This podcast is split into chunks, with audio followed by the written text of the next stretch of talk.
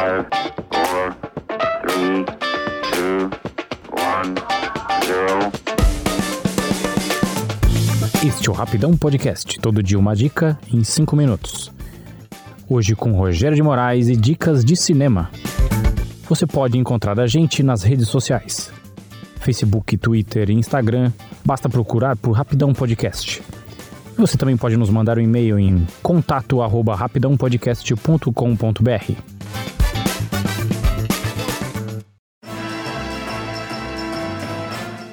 E aí, gente, beleza?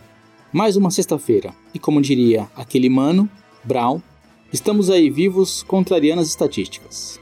Hoje eu não vou trazer uma dica de filme, vou trazer 10 dicas.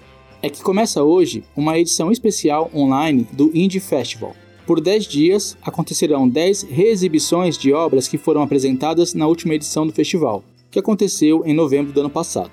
Por isso, estou chamando esta edição especial de Repescagem Tardia, é que a Mostra Internacional de Cinema de São Paulo costuma reexibir alguns filmes selecionados durante os dias seguintes após seu término.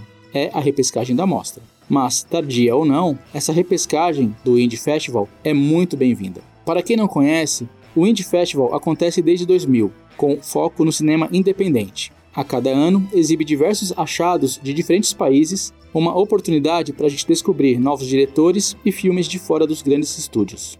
No ano passado, como aconteceu com todos os festivais, o Indie foi totalmente online. O formato escolhido foi o de emular a dinâmica presencial, com cada filme sendo exibido em um determinado horário, em vez de ficar disponível para o público ver quando quiser. Além disso, havia um limite de acesso que variava de 200 a 800 por filme. Na época, teve muita crítica a esse formato. Afinal, se é online, qual o problema de deixar as pessoas verem quando, como e quanto quiserem? A fundadora e curadora do festival, Francesca Azzi, se defendeu explicando que cinema independente não é Netflix e que muitos filmes exibidos poderiam entrar em cartaz no futuro. Assim, reduzir ou restringir o número de espectadores seria uma forma de tentar dar uma chance maior desses filmes poderem ser vistos no cinema, que, afinal, é o jeito certo de ver filme.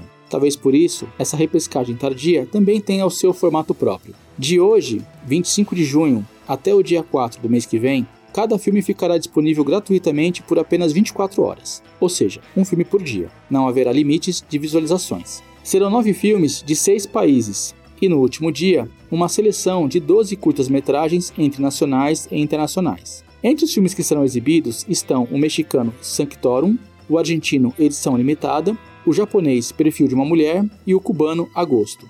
Todos os filmes são gratuitos. Para assistir é só acessar o site indiefestival.com.br. O link estará aqui na descrição do episódio. Como eu sempre digo, festivais que trazem produções de fora do circuito são uma oportunidade de a gente conhecer o cinema que é feito em outras partes do mundo, de saber que histórias estão sendo contadas e como estão sendo contadas. É uma chance de expandir nossos horizontes e nossa bagagem. E posso dizer, por experiência própria, que a curadoria do Indie Festival nunca decepciona.